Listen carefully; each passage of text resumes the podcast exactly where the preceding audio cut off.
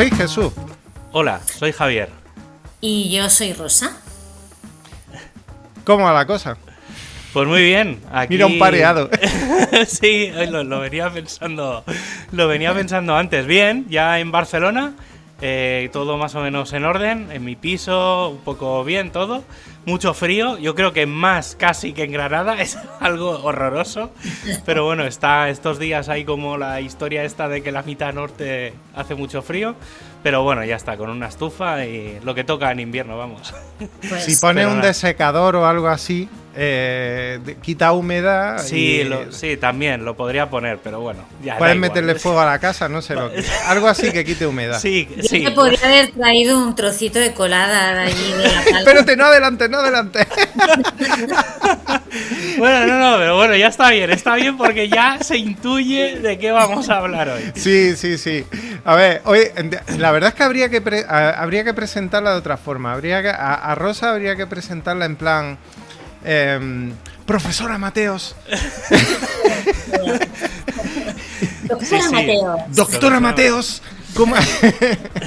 Es que no me sale bien eh, el Ferreras, pero vamos, ya, ya tienes tu experiencia con, con- con el Ferreras para Oye, que... pues, pues debo decir de verdad que entrevista súper bien este hombre, que te sientes mogollón de cómoda con el Ferreras. En serio, porque sabes que te llaman antes, eh, tiene una serie de, de ahí de operarios que te llaman antes y te dicen, hola Rosa, doctora Mateos. eh, y más o menos te preguntan, ¿de qué quieres que hablemos hoy? Sobre la erupción.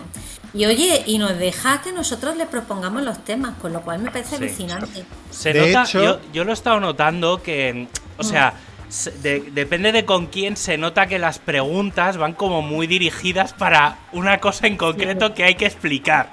Entonces está, muy bien Sí. porque, porque no es una entre, o sea, está bien por eso, porque creo que, que tiene mucho sentido en una cosa así, es que se, que se pregunte y se informe de primero de lo que tú sabes, ¿vale? Porque no todo el mundo sabe de todo.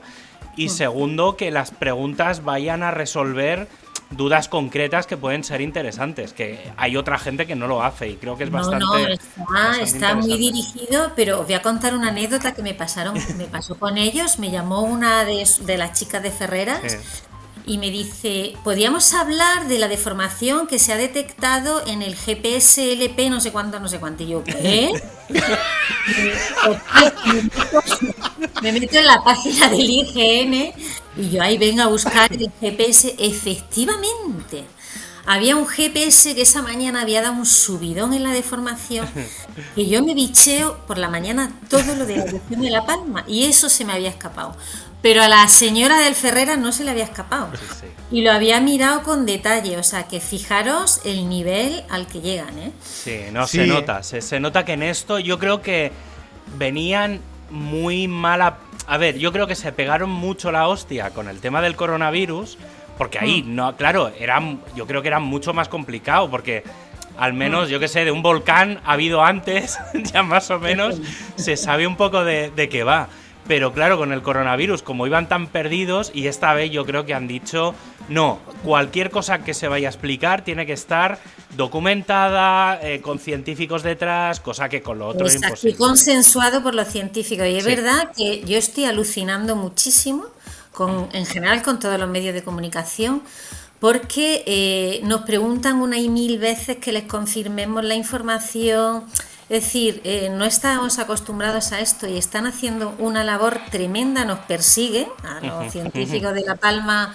Bueno, allí en La Palma no os podéis ni imaginar, o sea, no lo podéis ni imaginar cómo nos perseguían los periodistas por todos sitios.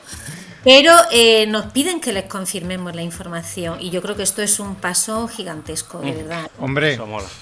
No, la verdad es que eh, coincide con lo que yo le escuchaba a Pedro Castiñeira en un, eh, bueno, en un podcast de, de geología eh, que, que contaba eso. Dice, porque Pedro Castiñeira se ha hecho ya un máster de periodismo en el programa. Porque claro, como eh, contaba él que, que- que como no ha tenido clases en el primer cuatrimestre y sabía que a los, a los geólogos que estaban en el campo los iban a freír, dice, pues me he, inmo- me he inmolado, vamos.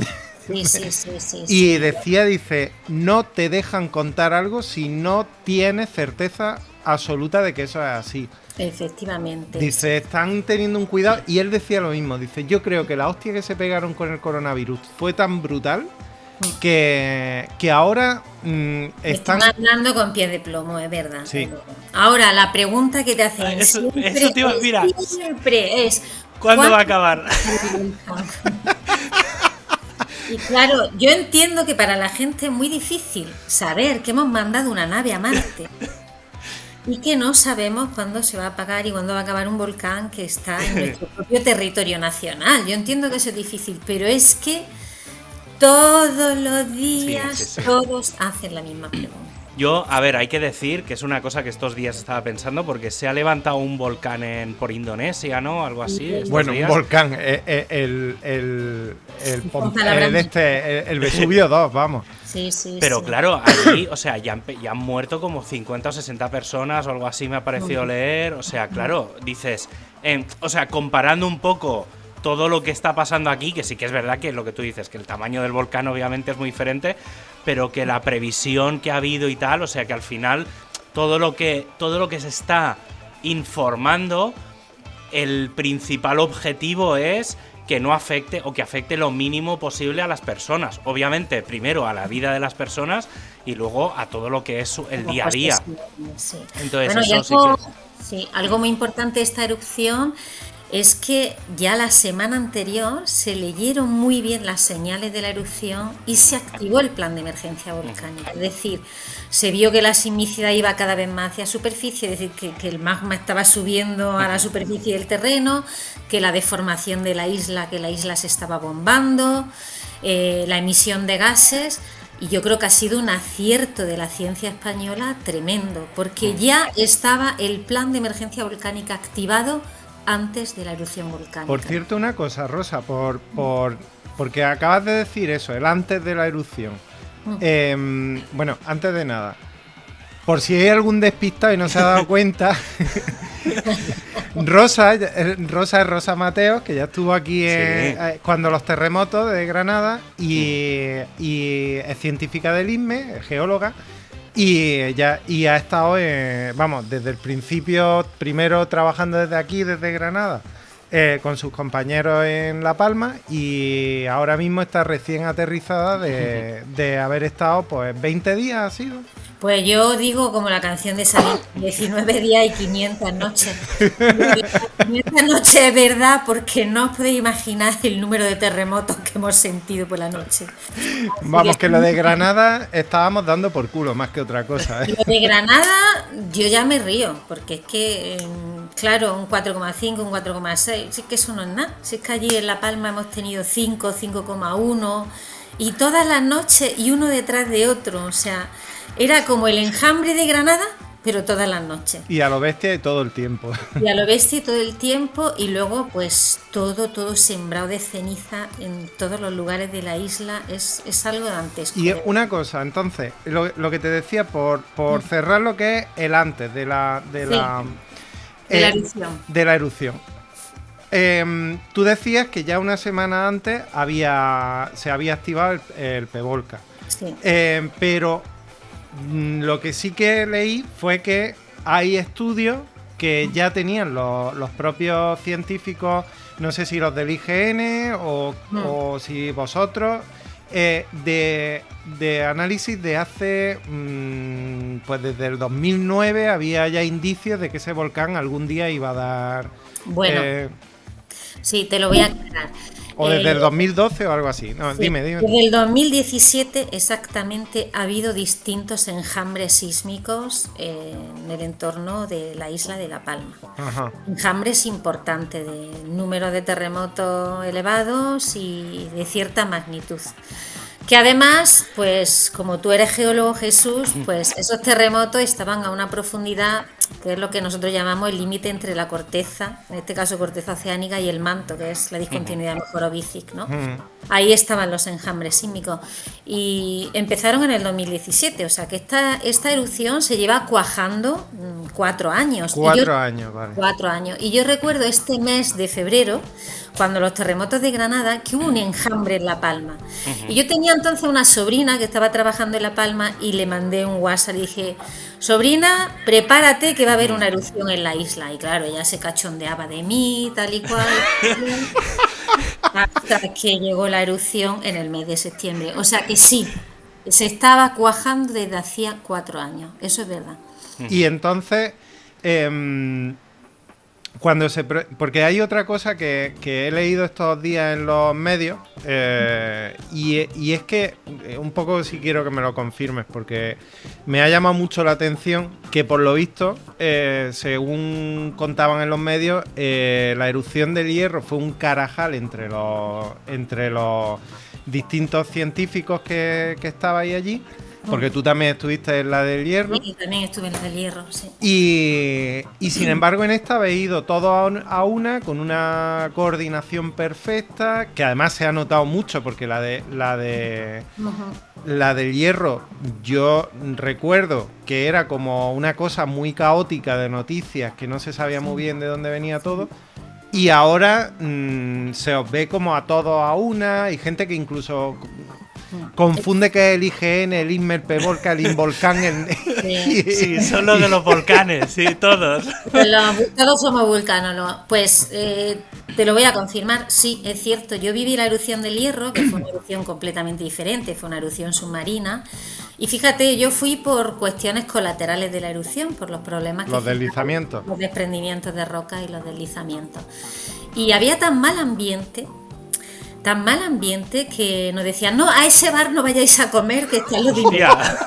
no, a este no, que está lo del IGN. Entonces, pero ¿sabes qué ha pasado en 10 años? Pues que todos esos grandes egos volcánicos que había en la erupción del hierro se han jubilado ya no está. Ah, amigo, claro. O sea, es cambio generacional.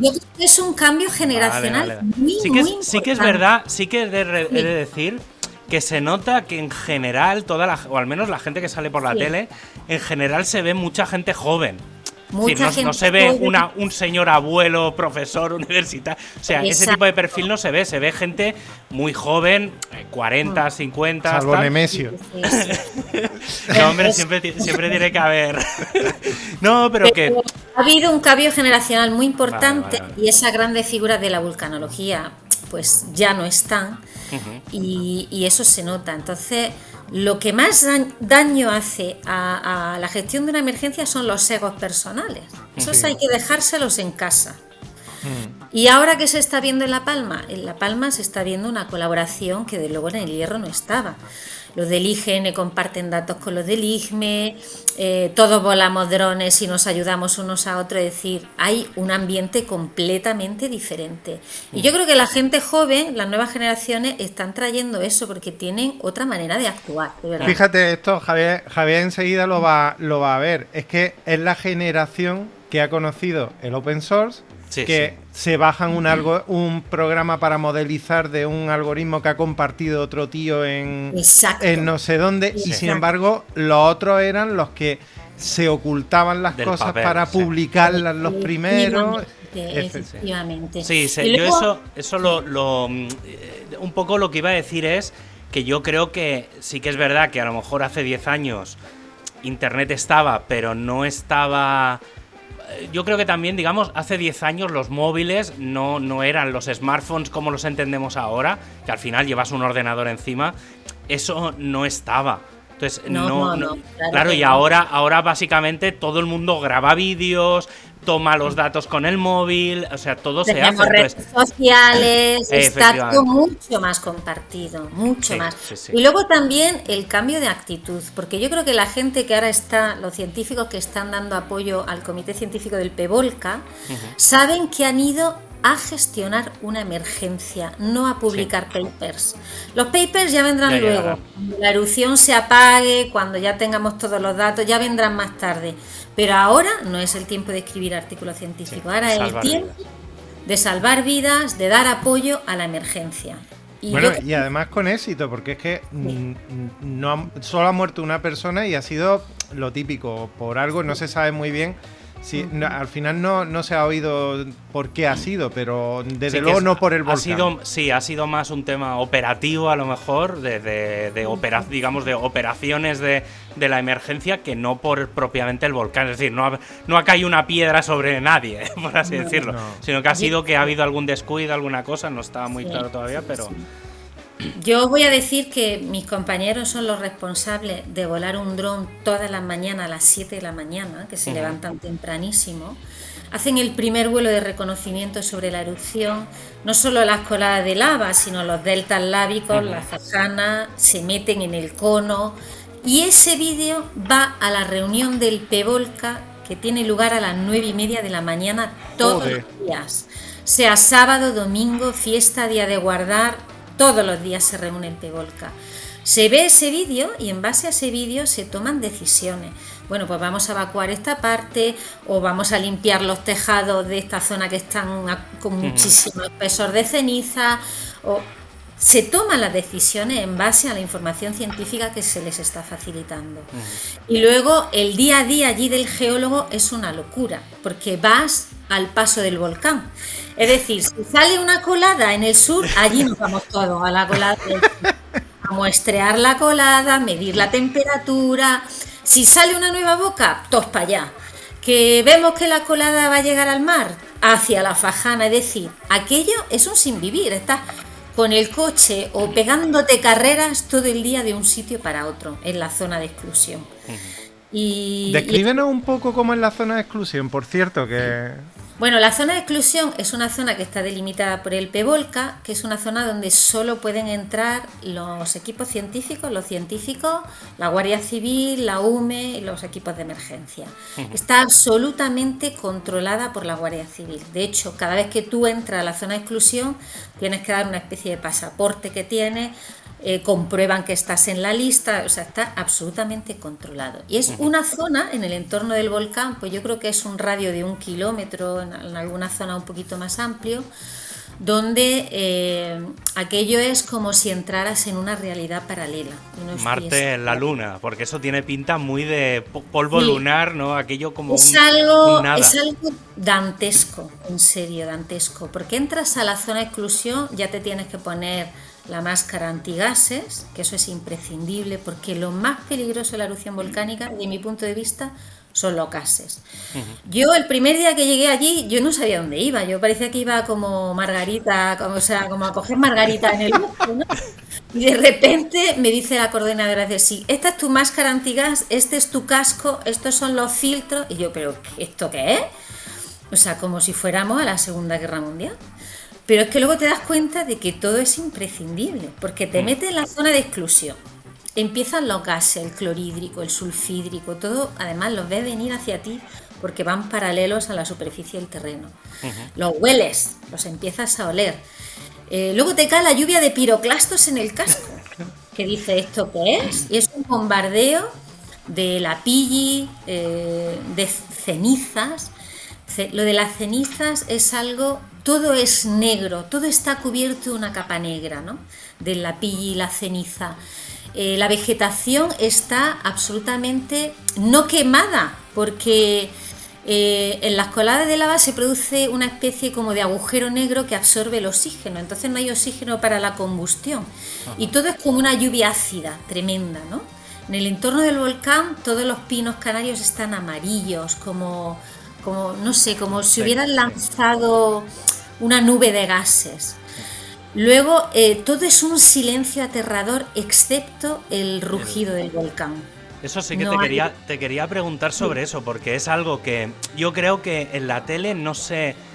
O sea, no, se, no se percibe realmente la locura que tiene que ser eso atronador, porque sí que a veces abren el audio, claro, las cámaras de televisión están muy pensadas para focalizar el sonido en un punto muy concreto, que es normalmente es una persona o una conversación entre varios, pero no están los micros que llevan normalmente no son como los de estadios de fútbol que están pensados para el sonido ambiente. Y claro, a veces abren los, los audios para captar un poco y claro, se escucha el de fondo pero eso tiene que ser horroroso. Es, aterrador. Es, la primera vez que lo escuchas, mm, es como si hubiera un monstruo ahí, ¿no? Y yo recuerdo que la primera vez que lo vi, eh, subimos a un mirador en la zona de exclusión que se llama el Mirador del Jable, desde el que ves el volcán abajo, lo ves a cota más baja de la que tú estás. Y cuando yo vi esas columnas de piroclastos y de gases y ese rugido atronador, ¿no? Que no puedes hablar con el compañero. No, sonido con, que hace. ¿Con qué se podría comparar? ¿Con un motor de un avión? Pues quizás sí, pero como más ronco, más, más grave, ¿no? Es, es, una cosa así como aterradora, como que da miedo, como el ogro ese que nos contaban cuando éramos pequeños, pues, pues algo así, ¿no? Y eso no puede hablar con los compañeros del ruido del volcán. Y luego hemos presenciado también veces que se calla. Y cuando se calla dice, uy, aquí... da como más miedo, ¿no? Como cuando se calla un niño pequeño y dice, la algo, está pasando. algo está pasando, algo grave está pasando. Y también lo hemos visto callado y es cuando más miedo da, te lo digo de verdad. Sí. Y luego no ves nada de vida en la zona de exclusión. No hay pájaros. Lo único que he visto son cuervos. Que dices, ¿cómo puñetas sobreviven los cuervos? Pues los cuervos sobreviven y están continuamente detrás de los científicos para que les echemos algo de comer. Porque deben de tener nada de que comer. Hostia, pero, pero mm, claro, porque sí que es verdad, y esto, bueno, esto se ve en general, esto sobre todo lo explicaban con, el tema del mar, que cuando mm. hay mm, que cuando ya empiezan a haber terremotos o, se nota actividad sísmica, los peces y todo lo, todo lo que es fauna marina se va como a otras zonas. Pero claro, los animales entiendo que un poco, bueno, pasaría un poco de todo. algunos, no, no, es como los humanos, algunos los pillaría allí porque no se podrían mover o no sabrían un poco de qué iba. Pero claro, los pájaros, es, o sea, es muy pues curioso. claro, es muy curioso que, pero es, bueno, claro, yo no lo sé, ¿eh? pero, pero es que los, los cuerpos no suelen moverse de los sitios. Pues no lo sé, porque aquello parecía la película de Maléfica, en serio, ¿no? Todo negro, oscuro, el bosque quemado y de repente te empiezan a aparecer cuervos por todos sitios. y sí, yo estuve hablando con un biólogo que también estaba trabajando allí y nos dijo que sí, que los pájaros habían volado todo, eh, no había absolutamente nada excepto los cuervos. Y eh, que los lagartos de La Palma, que todos los de mayor tamaño habían también desaparecido y solo quedaban los lagartos pequeñitos. Yo no los he visto. Y yo le pregunté al biólogo, ¿y no será que los cuervos grandes se han comido a los lagartos grandes y por eso no, no están? Y dice, pues es una posibilidad.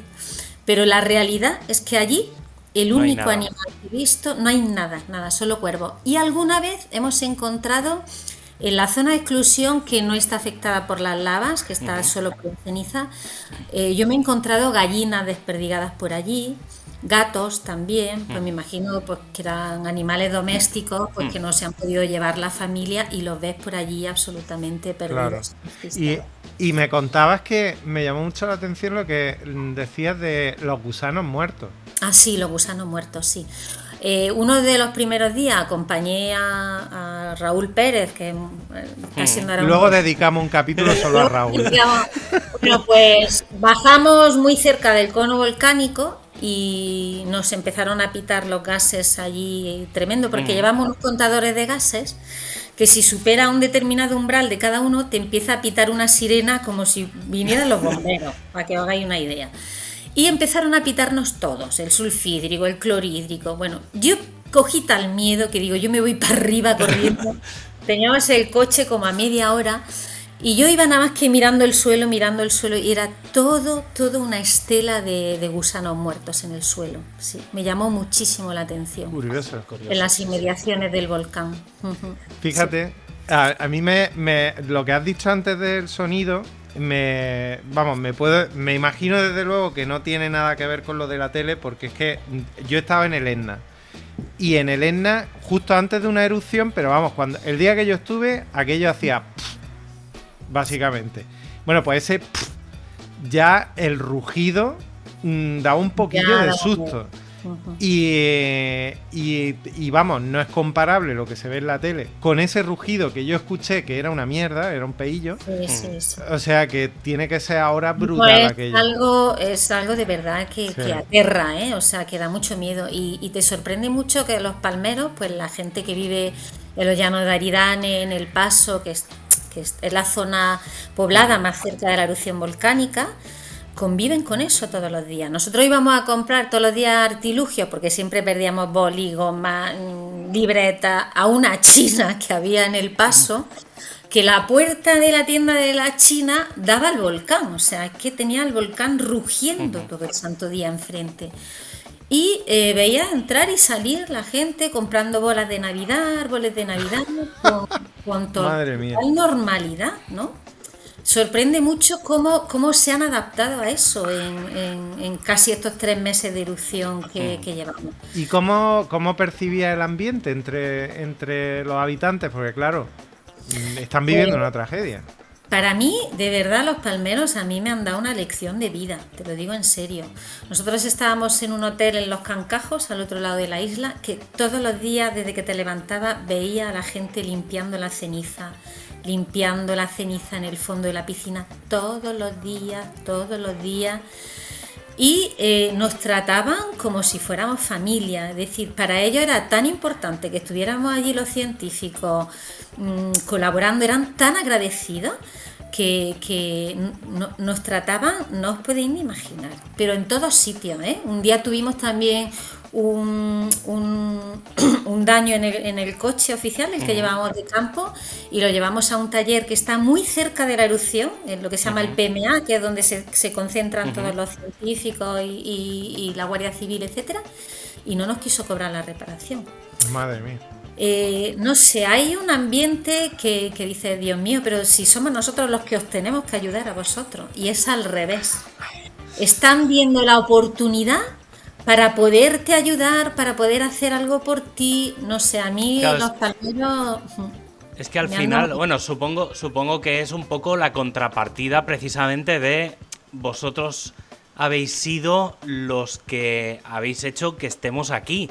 Porque si no hubiera avisado nadie, toda la gente de ahí, de los primeros días, ahí no se hubiera salvado. Bueno, a ver, supongo que, que saliendo, si sales corriendo y tal, habría habido fallecidos, sobre todo de la zona más, más cercana, porque eso obviamente se hubiera notado, pero, pero al final hubiera sido una, una tragedia. Entonces, claro, supongo que ellos lo, ven lo, lo, mismo que tú dices.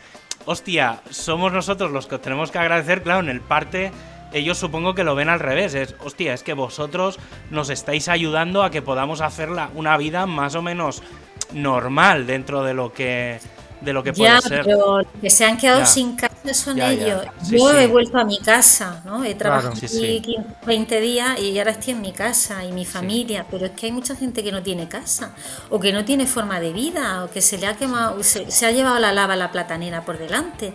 Y luego una cosa muy curiosa es que los ayuntamientos de allí, del Paso, de los Llanos de Aridane, etcétera, tienen organizadas como una especie de, de furgonetas con comida caliente comida y café caliente, que eh, les permiten entrar en la zona de exclusión. Porque un científico cuando entra en la zona de exclusión sabe cuándo entra, pero no cuándo sale.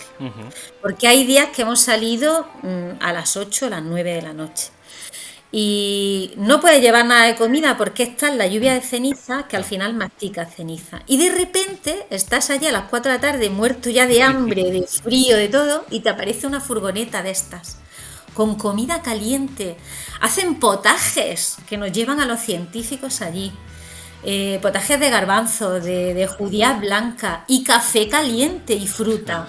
O sea, es que era alucinante. Te, los encontrabas, sí. Eso lo viví en, cuando fui, bueno, cuando lo del chapapote en, en Galicia eh, yo estuve, bueno, me fui justo también, pues más o menos por ahora, por, esta época, en, Navidad, porque yo creo que fue, o a principios de enero creo que fue.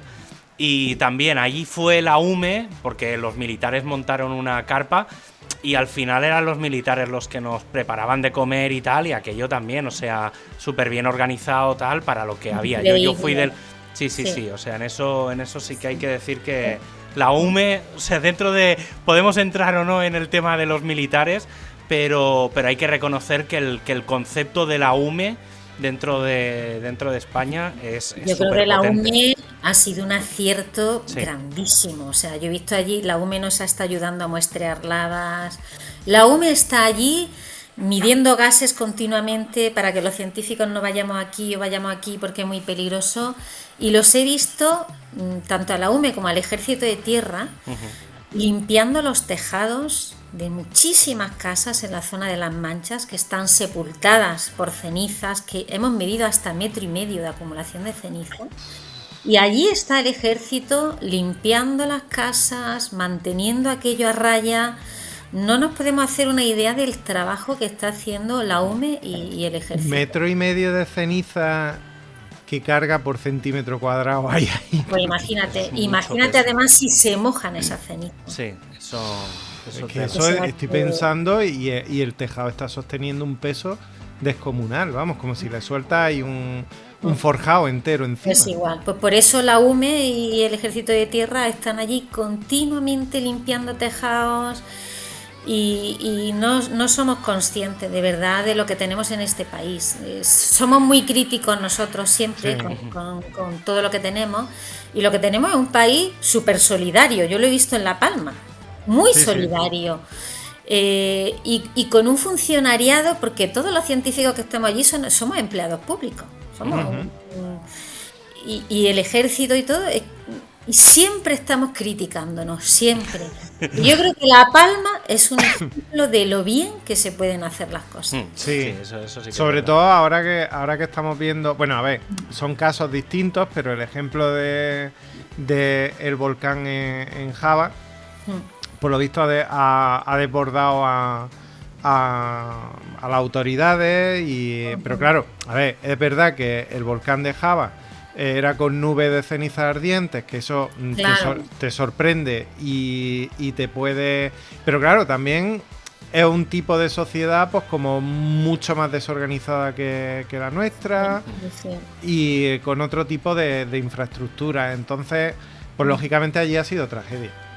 Mira, y además es muy curioso porque eh, todas las que están gestionando la emergencia son mujeres, que me ha, ah, llamado, me ha llamado muchísimo la atención. O sea, comparado con lo que yo viví en el hierro, que aquello eran todo pavos, campo, de, campo de nabo. pavos reales florentinos, y ahora tú entras en el PMA y las que gestionan la emergencia son mujeres. Las coordinadoras del IGN son mujeres. Las coordinadoras del IGME, de mi institución, son mujeres decir, las que están mangoneando, entre comillas, la emergencia son mujeres y los que están en el campo, pues son la UME, los equipos científicos que hay mayoritariamente, de luego, son varones. Yo a veces decía, coño, si soy la única mujer que hay aquí. y veía esos cachas de la UME que tienen unos músculos todos impresionantes. Y yo me veía tan pequeñita, tan vulnerable, pero decía, bueno, pues si me pasa algo me sacarán. Alguien me sacará. Alguien me sacará de aquí, ¿no? Pero la, están mandando a las mujeres, pero sin duda alguna, ¿eh? O sea, esta, emergencia de La Palma la están gestionando las mujeres. Muy bien. Y, eh, y, bueno, y decías lo de los cachas, y llama mucho la atención Raúl Pérez que se ha convertido en un personaje, ¿eh? porque, porque es que... Sí, lo sé, lo sé. Raúl Pérez, que es ese que vemos, eh, bueno, que escuchamos en el... En, eh, en, las grabaciones sí, de Instituto Geológico, Unidad Militar de Emergencia, no sé cuánto, y está pegado a la lava. Sí. sí. Raúl Pérez es, para mí es un compañero súper querido porque mm, tiene un corazón como una catedral es, un compañero magnífico y está viviendo la emergencia de La Palma como ninguno. Yo, creo que Raúl Pérez llevaba toda su vida soñando con una ocasión así, te lo digo de verdad, porque la urge era como su sueño de futuro en el IGME, ¿no? Y la urge la unidad de riesgo geológico, de urgencia de, de, riesgo sí, de hecho él había, eh, leí que había bajado a no sé qué cima, que se había quedado sin oxígeno. Sí, sí, sí. Él es geólogo también. Eh, trabaja muchísimo con la UME y con el ejército. Estuvo en, en el terremoto de Lorca también trabajando y colaborando con la UME. Y pues tiene un enorme espíritu aventurero. Entonces es... Es como un Madelman, además. Sí, es nuestro personaje estrella en La Palma, sin duda alguna. Y además, es que yo he estado tres días trabajando con él a tiempo completo y es que no podía, porque es que allí donde fuéramos, Raúl, todo el mundo saludándole, La Palma ya le conoce todo el mundo, hasta la China le conoce. todo el mundo. Entonces era horroroso porque es que todo el mundo nos iba parando, todo el mundo nos preguntaba por el volcán, toma, íbamos a tomar café al PMA y aquello se alargaba porque todo el mundo quería hablar con él. Y luego pues he vivido grandes aventuras con él, porque es el primero que me llevó a las coladas de lava, a muestrear las coladas de lava. Yo al principio cuando le vi que el tío se subía sobre las coladas de lava, y digo, ¿esto qué es? Y digo, pues yo voy detrás. Y yo, donde fuera Raúl, allí iba yo. Pero subía ahí a las coladas Sí, sí. Bueno, eh, las que ya. Las la frías, claro. Las primigenias, que de fría nada, porque metíamos. Frías son 300 grados. Metíamos el termómetro a 15 centímetros y estaba, pues eso, a 400, 410 grados. O sea, que de fría nada. Y me, me, me, cogía de la mano y me decía, venga, que vamos a subir aquella fumarola. Y yo, qué dices? Pero si eso es peligrosísimo. Bueno, pues he vivido ese tipo de aventuras con, Raúl. Él tiene muy controlada la erupción, sabe perfectamente dónde tiene que entrar, hasta dónde puede llegar. Eh, allí le llaman el Robin, vamos, el sí, el Indiana Jones de la erupción volcánica de La Palma. Es un, es un personaje, es un personaje. Va siempre en manga corta nuestras coordinadoras le regañan muchísimo, porque, pero es que no le caben las mangas, porque es que, tiene tal musculatura que yo creo que no hay un jersey que le quepa a, Raúl Pérez. Entonces va siempre en manga corta y claro, muy peligroso porque allí que te cae ceniza, piroclastos y de todo. Es un personaje. Esa ceniza y esos piroclastos mm, caen con. Me imagino que en el aire se van enfriando, pero, pero caen calientes. No, no, caen. Vamos, no te quemas con ellos, no te quemas. Eh, los piroclastos a mí es lo que más me asustaba, ¿no? Porque es que te golpean el casco como si te estuviera cayendo por una especie de lluvia de, granizo gordo, ¿no? Y el problema de la ceniza es mucho más peligrosa la ceniza que los piroclastos, porque la ceniza se te mete por todos sitios. Yo cuando llegaba por las noches al hotel, yo tenía ceniza hasta en el hueco de los dientes. Madre mía. Sí, eh, te quitaba, decías, coño, si llevo calcetines, doble calcetín y botas, te quitaba, te metías en la ducha y los dedos de los pies negros de la ceniza. Las orejas, yo todavía, el otro día me quité aquí en mi casa un piroclasto y una ceniza. Pero esto cómo es posible si me he duchado ya 10 veces. El cuero cabelludo lleno de ceniza, o sea, es se te mete por todos, por todos sitios, por todos sitios. Es muy, muy, muy peligroso.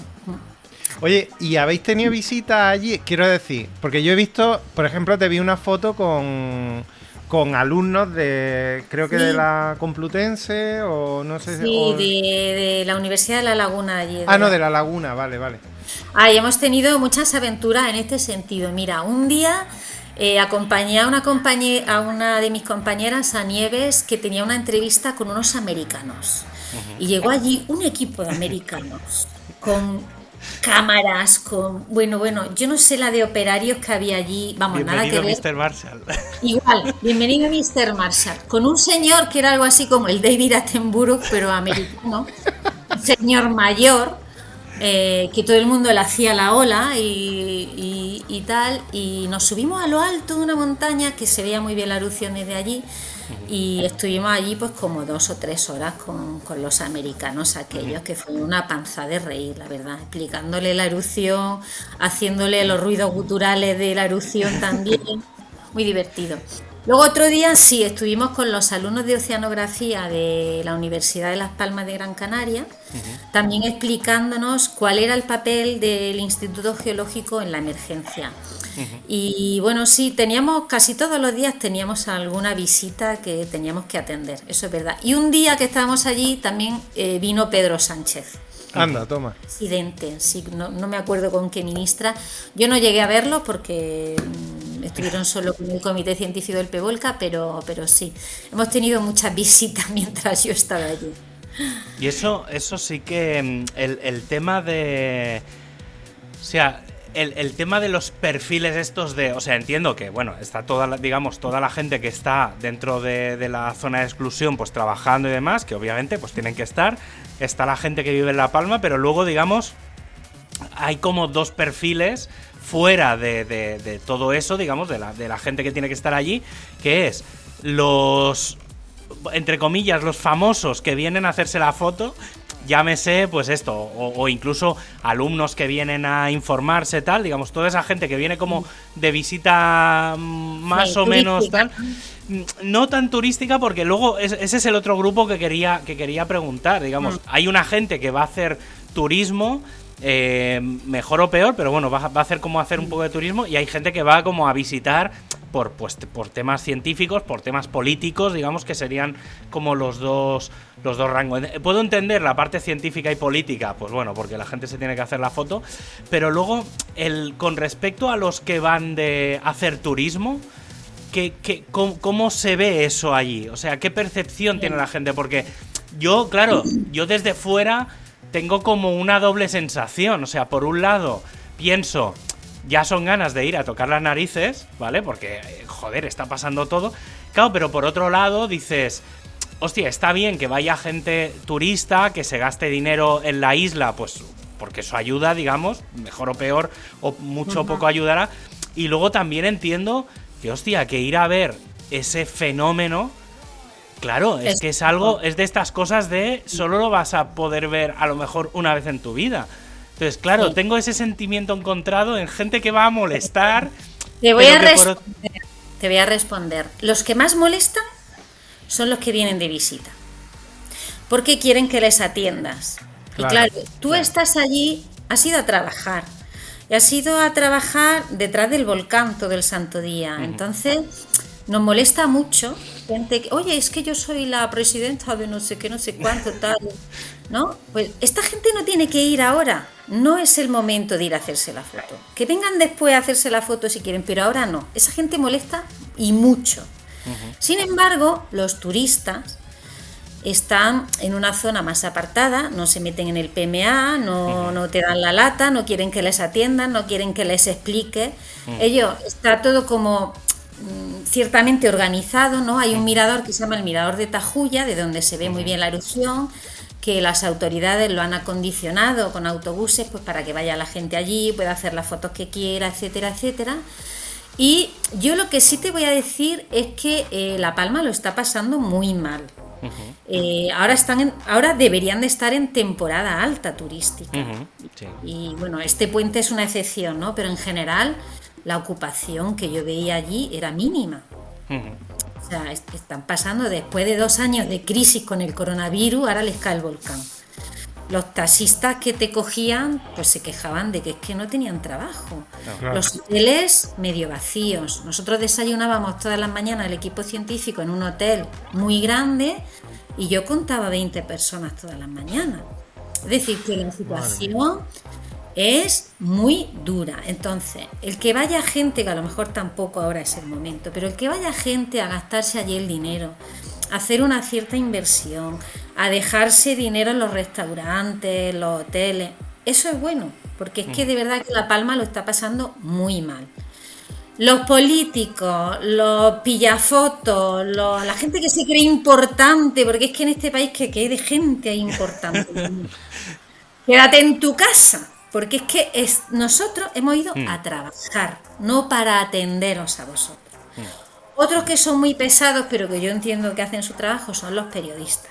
Allí había una periodista, creo que era de Televisión Canaria, que era como la Virgen María, porque es que te la encontraba por todos lados, por todos sitios, ¿no? Es que iba persiguiéndonos, que a veces nos metíamos en la zona de exclusión para perdernos de ella. y, pero el, turismo, que es muy minoritario, yo no creo que esté haciendo daño, fíjate. Sí. Lo que pasa es que eh, los periodistas, por ejemplo, yo considero que bueno, he visto de todo, porque he visto desde una periodista que, le han llamado la atención porque paraba los coches que iban a entrar a, sus casas y que tenían el tiempo súper súper contado pero también hemos visto periodistas que, que, han, que han estado. Casi siempre los periodistas que, que son de allí pues que han estado más, digamos, han hecho la labor divulgativa que, hacía falta, o por lo menos también tenemos periodistas que se han centrado más en la, en la tragedia. Por ejemplo, a mí me llamaba mucho la atención cómo eh, dentro del mismo grupo, Antena 3 eh, era, bueno, era y es. Eh, centrada en el drama diario de las personas, pero desde el punto de vista lacrimógeno, y sin embargo la sexta Em, es más científico, más, la parte científica. El fenómeno, sí. Yo eso lo he vivido también en mis propias carnes porque a mí me han entrevistado prácticamente todos. Entonces yo puedo. Incluso Ana Rosa. Por ejemplo, Ana Rosa Quintana, toda su intención era hablar de la tragedia y de la tragedia. Que sí, que ya lo sabemos, que los palmeros lo están pasando fatal, pero no hace falta que nos regodeemos en eso, porque ellos son muy dignos y muy orgullosos y, no quieren compasión.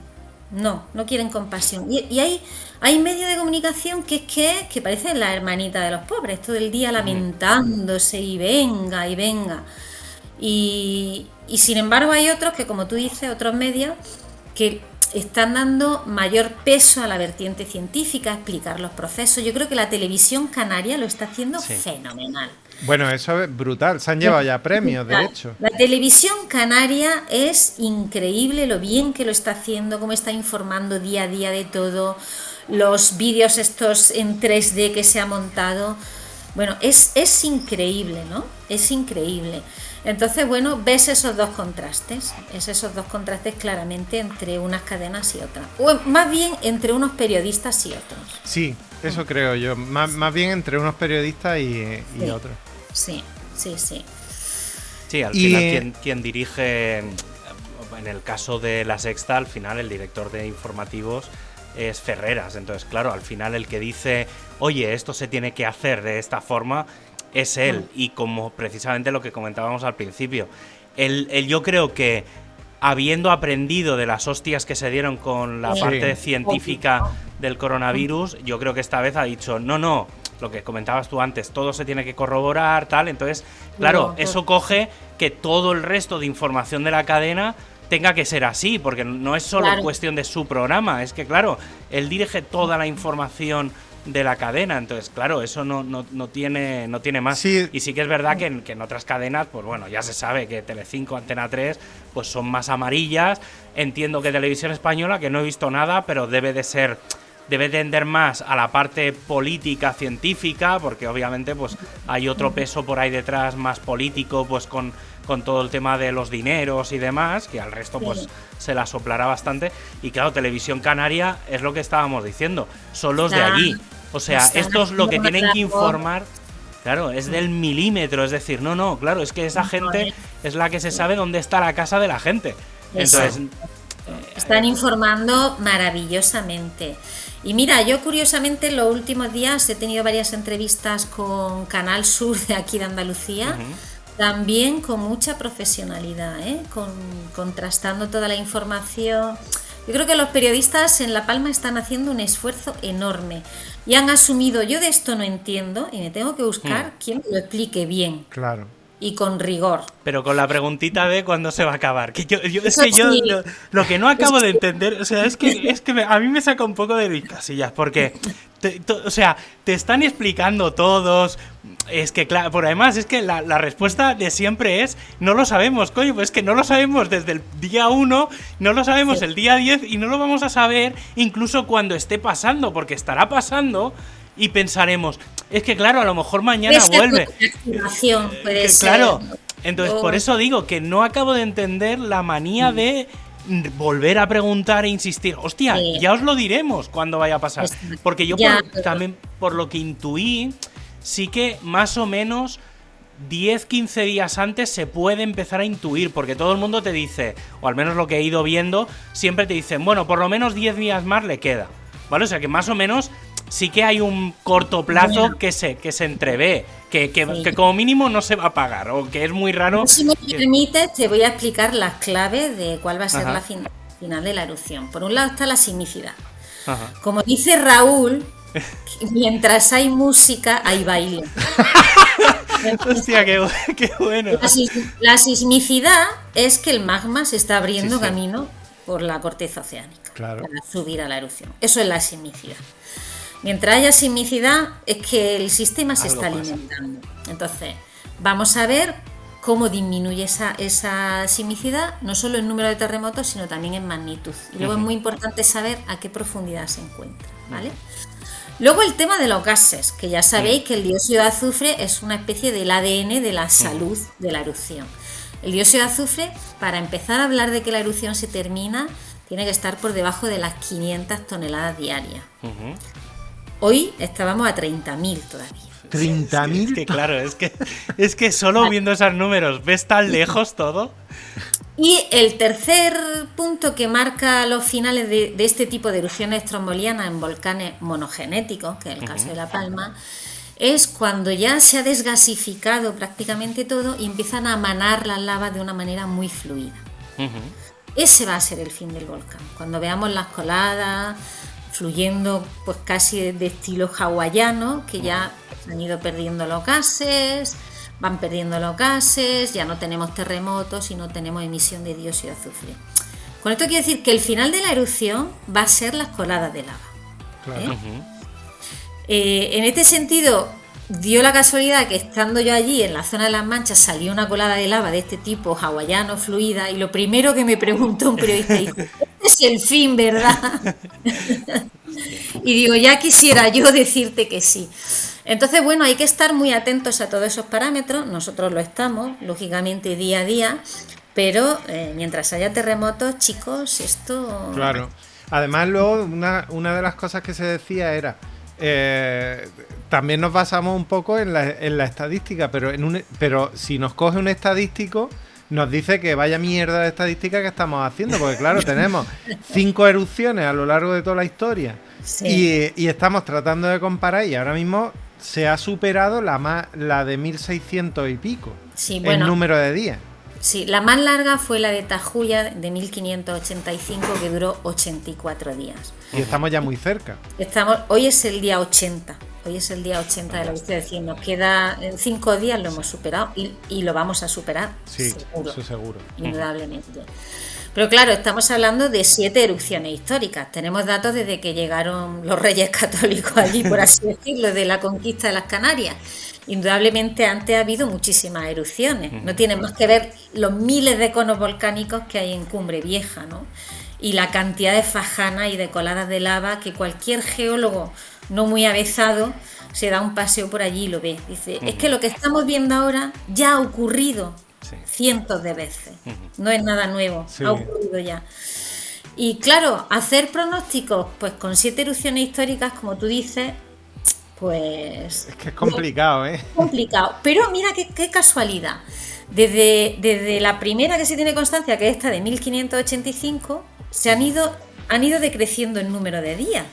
O sea, esas 7, 85, 82, 65, tal, hasta la última que fue la, del año 1971, que duró solo 24 días. La del Teneguía. Pues ahora tocaría una de 20 días. Pues no. Vamos a empezar otra vez a poner el reloj a cero y desde luego esta va a ser la más larga desde que se tiene registro histórico en la isla de La Palma, eso sin duda. Sí. Y otra, otra, otra pregunta. otra pregunta de nivel cuñado. Venga. Que es la de la que hace. Que yo esta, esta la he tenido que responder eh, en casa incluso.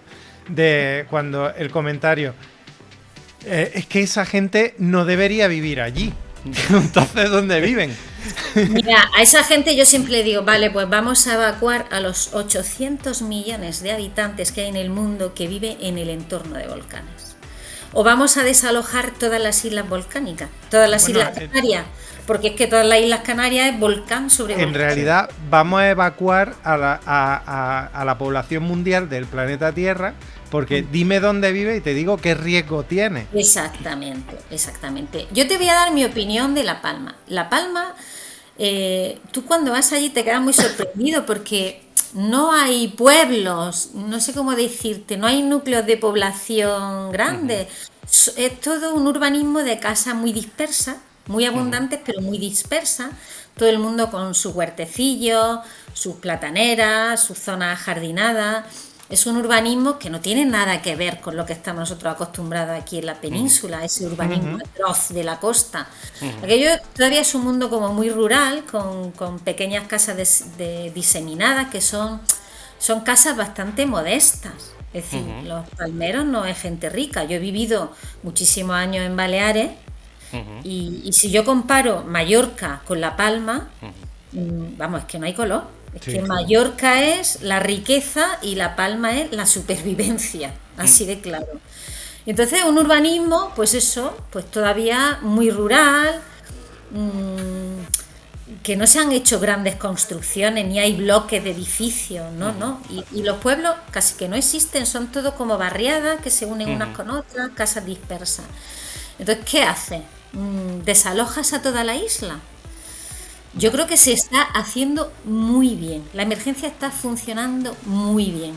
Se está desalojando con muchísimo criterio Gente que ha perdido sus casas, pues es absolutamente lamentable. La verdad es que te da una tristeza enorme, ¿no? Yo he visto cómo la lava se va tragando las casas. Es que las devora.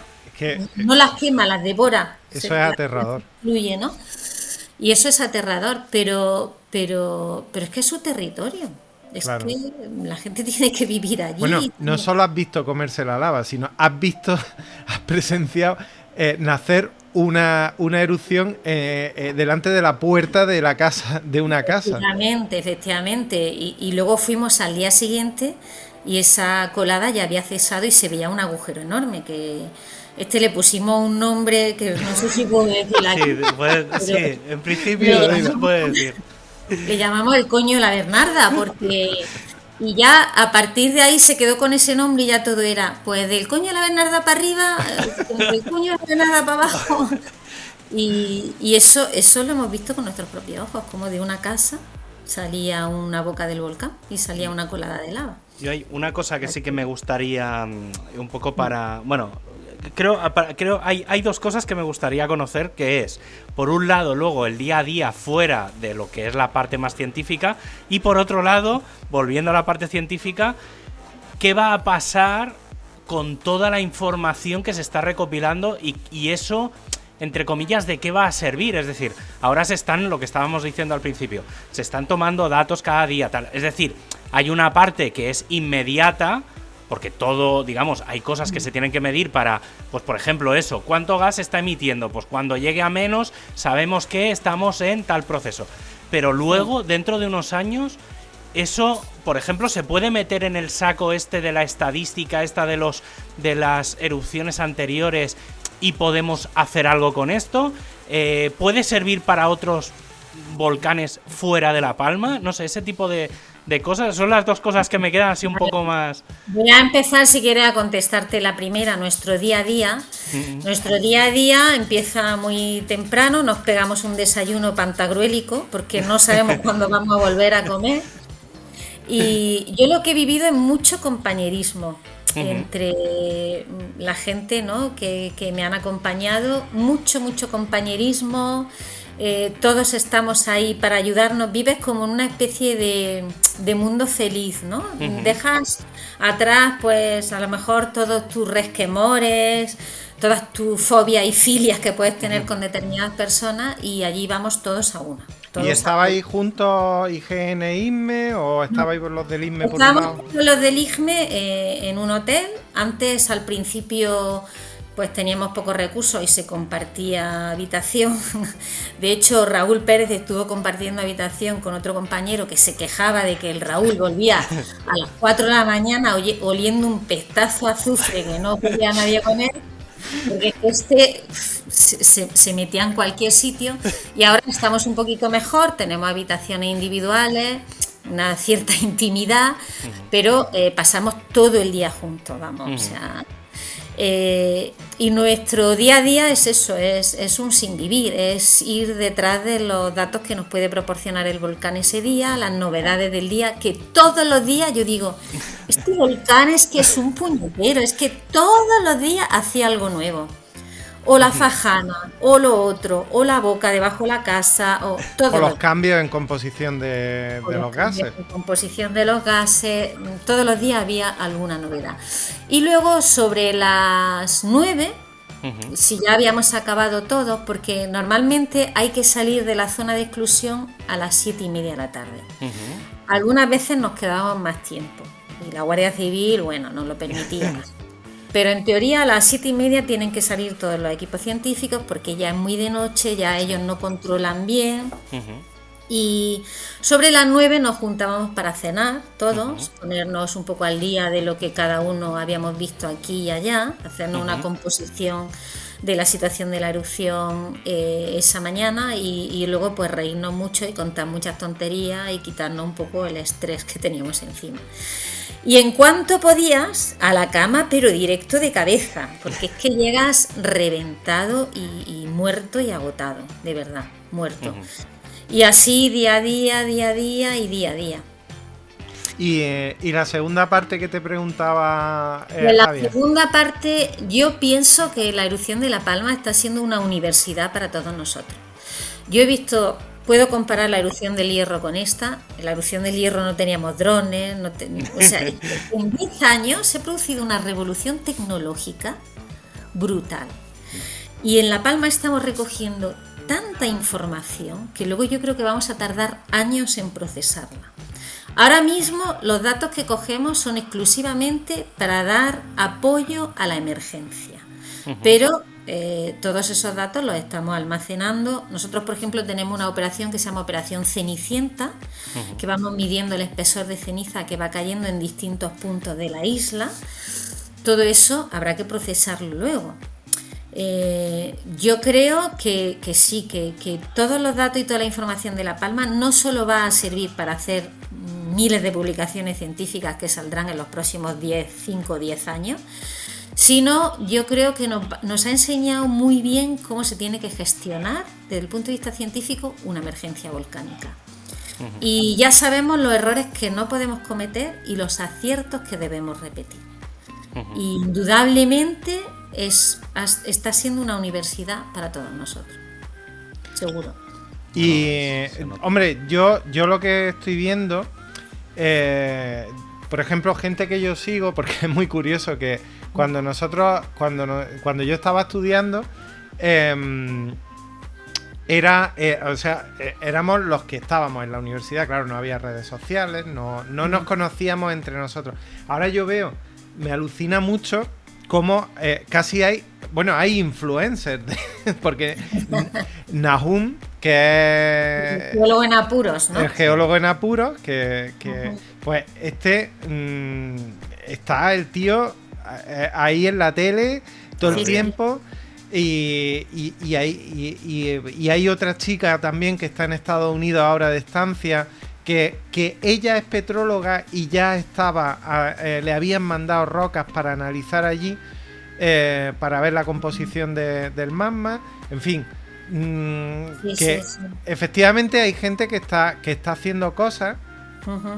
Y claro, te vas enterando de todas esas cosas que antiguamente pues no te enterabas, te enterabas por el mundillo universitario. Claro, claro, claro. Ahora hay muchísima más divulgación, tú te metes en Twitter, en Twitter ya puedes seguir el día a día de la erupción, porque hay alguien o del IGN o del IGME o del Involcan que te lo van contando y indudablemente no tiene nada que ver con el hierro hace 10 años. No, no, nada que ver. Nada, nada, nada, nada, nada que ver. Pero y es verdad que están saliendo este tipo de personajes, un poco de influencers científicos, podríamos llamarlos así, que yo creo que lo están haciendo muy bien.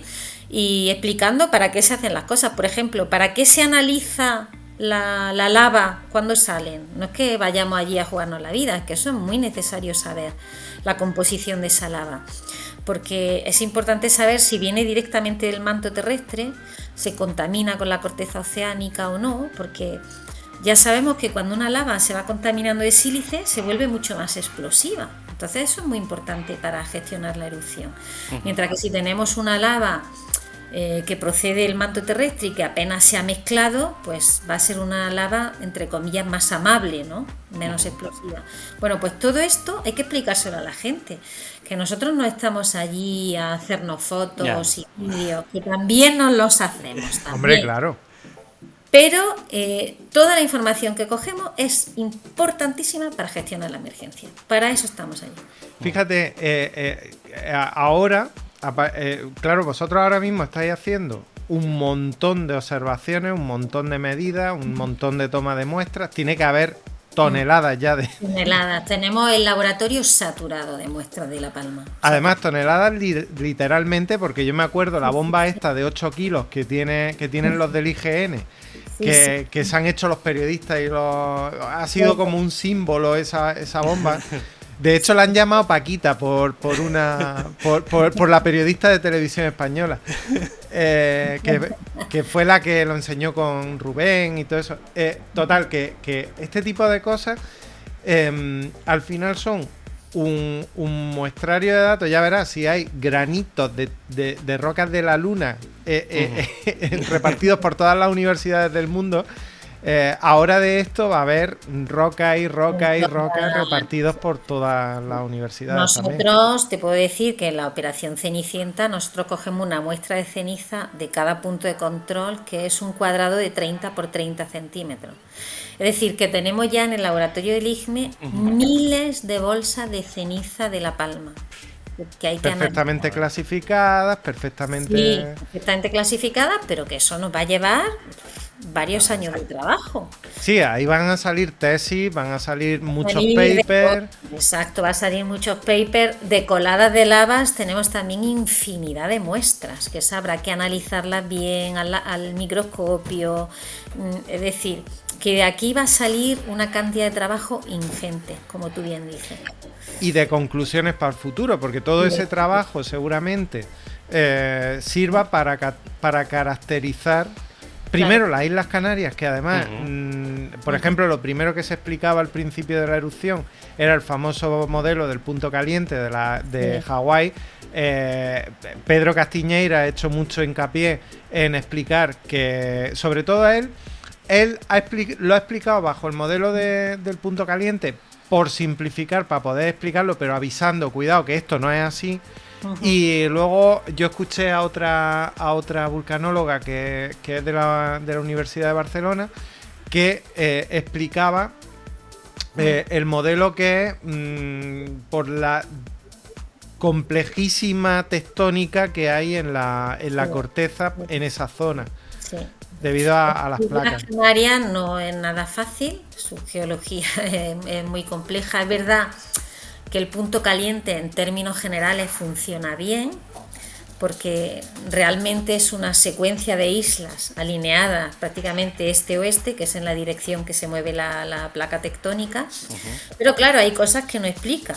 ¿Por qué hay eh, erupciones volcánicas históricas en la isla de Lanzarote, siendo la más oriental de todas? Claro, que sería la más antigua. Que es la más antigua geológicamente, pero ¿por qué tiene todavía erupciones históricas? ¿no? Ya debería de ser un punto caliente apagado. Pero por otro lado, confirma que ahora mismo la actividad volcánica esté en las islas occidentales, en el Hierro y La Palma. Eso se está cumpliendo y eso es lo que predice el punto caliente. Pero hay muchísimas más complejidades que evidentemente esta erupción nos va a ayudar a solucionar, eso está claro. Sí, sí, sí. Pues nada, yo creo que ya por hoy, que si no, que se nos estira y luego la gente se queja. No, pero no, no, eh, creo que, o sea, para mí ha sido espectacular. Eh, ya lo llevábamos planificando desde hace semanas el tema de, que vinieras, pero era en plan, bueno, cuando ya esté todo un poco más calmado. Venga, a ver. A mí me ha quedado una pregunta. Venga, a ver. ¿Cómo estás viviendo tú ahora que estás en tu casa? Porque recordemos que a, a todos los científicos que habéis estado allí, eh, estáis obligados a volver 15 eh, días a vuestras casas. Mm, sobre todo, yo no sé si tú vas a volver, pero los que están, los que hemos visto recurrentemente durante estos 80 días, eh, ya han estado varias veces en sus casas y han vuelto después. ¿Tú cómo lo estás viviendo? Que llevas cinco días en casa. yo llevo cinco días en casa y te puedo decir que por las noches tengo pesadillas y sueño con el volcán y tengo pesadillas con los gases y estoy un poco, ¿cómo te diría?, traumatizada. Tengo un cierto trauma. Por un lado, soy consciente que he vivido una experiencia increíble en mi carrera profesional, que vivir una erupción volcánica no te pasa todos los días. Pero por otro lado, me he sentido muy vulnerable, sinceramente, y he visto que una erupción volcánica no es moco de pavo, que hay muchísimos peligros que no ves, como por ejemplo son los gases, ¿no? Y esa experiencia que has vivido, que parece que uno las afronta de manera fácil y sencilla, pues no, se te quedan ahí dentro. Y yo, por ejemplo, estoy teniendo grandes pesadillas esta noche. Espero que se me pase. Y luego me ha pasado otra cosa muy curiosa. Fíjate, yo tuve el COVID en mayo y perdí completamente el olfato. completamente y no lo había recuperado. Y lo he recuperado en La Palma. Y yo creo que lo he recuperado en La Palma porque mi cerebro ha dicho, mm, tienes que sobrevivir. Tienes que sobrevivir oliendo los gases y detectando los gases. Y te puedo decir que tengo ahora mismo unas narices que te diferencio el dióxido de azufre del clorhídrico de lo que me eches. Entonces, pues por un lado creo que, que, es, que he sufrido cambios orgánicos en mi organismo y, creo que, que, me va a influenciar mucho más de lo que yo pensaba. Eh, a nivel psicológico, sí. Sí, sí. sí, sí. Vaya, tela. Sí, sí. Pues fíjate, ahora... Estoy deseando volver, ¿eh? O sea que si me dicen que me toca otro turno, para allá que me voy directa de la Bueno, eso es normal. Al final, eh, independientemente de todo, cada uno normalmente elegimos la profesión por lo que nos gusta. Y claro, son, es, en vuestro caso es eso. Es que claro, ¿cuántas veces en la vida se os da una oportunidad como esta? De decir, no, no, es que puedo estar allí, en el puñetero meollo de la cuestión. Pues claro, para vosotros cuanto más tiempo, o sea, entiendo, a Raúl lo entiendo perfectísimamente porque es, es la oportunidad de mi vida de poder disfrutar de esto. Y, tienes allí una especie de síndrome de Stendhal, ¿no? yo he visto cómo nos quedamos atónitos, sobre todo a la hora del anochecer, cuando se pone el sol allí sobre el volcán, que empieza a rugir. No sé por qué el anochecer le pone al volcán, empieza a rugir de una manera tremenda y te quedas allí contemplando, ya empiezas a ver los jets, que son estas salidas como de mm. fuego del cono volcánico, empiezas a ver las coladas que refulgen eh, en color rojo fuerte, ¿no? Mm. Y te quedas obnubilado, en silencio. Y, yo he estado con, con los compañeros hasta más de una hora en silencio, contemplando todo aquello. Joder y sí, engancha, la verdad es que engancha, es verdad.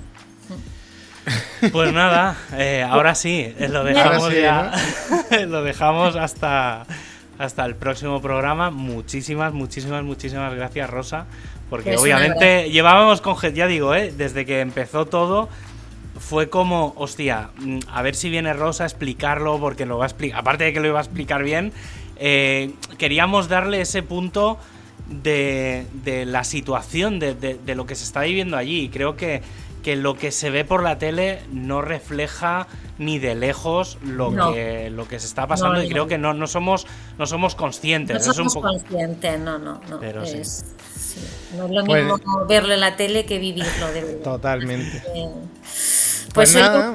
¿eh? que lo he pasado fenomenal con vosotros y que mm, cuando vuelva, si voy a otro de La Palma, volveremos a hablar. Por eso seguro. Aunque espero que no, porque eso significará que la erupción por fin ha terminado. eso, bueno, pero aún así, mira, casi también te diría, cuando acabe todo, independientemente de que vayas, ¿no? Creo que también puede estar bien, eh, no al momento en el que acabe, pero luego con un poco de perspectiva ver un poco el resumen de todo lo que ha pasado, de intentar entender por qué ha pasado todo, creo que podrá estar, podrá estar bastante interesante. Ya sabéis pues que me tenía a vuestra disposición. sí, sí. un placer, chicos. Muy bien. Pues nada, bueno, déjame, Dime, déjame despedirlo, eh, que esto me, hace mucha ilusión. Es que esto, hay que hacerlo eh, directamente. Javier, Profesora Mateos, muchas gracias. Resistimos. Te sale fatal como el culo, pero bueno. doctora Mateos, lo has hecho muy bien, Jesús. Un abrazo, Javier, Jesús. Un abrazo. gracias.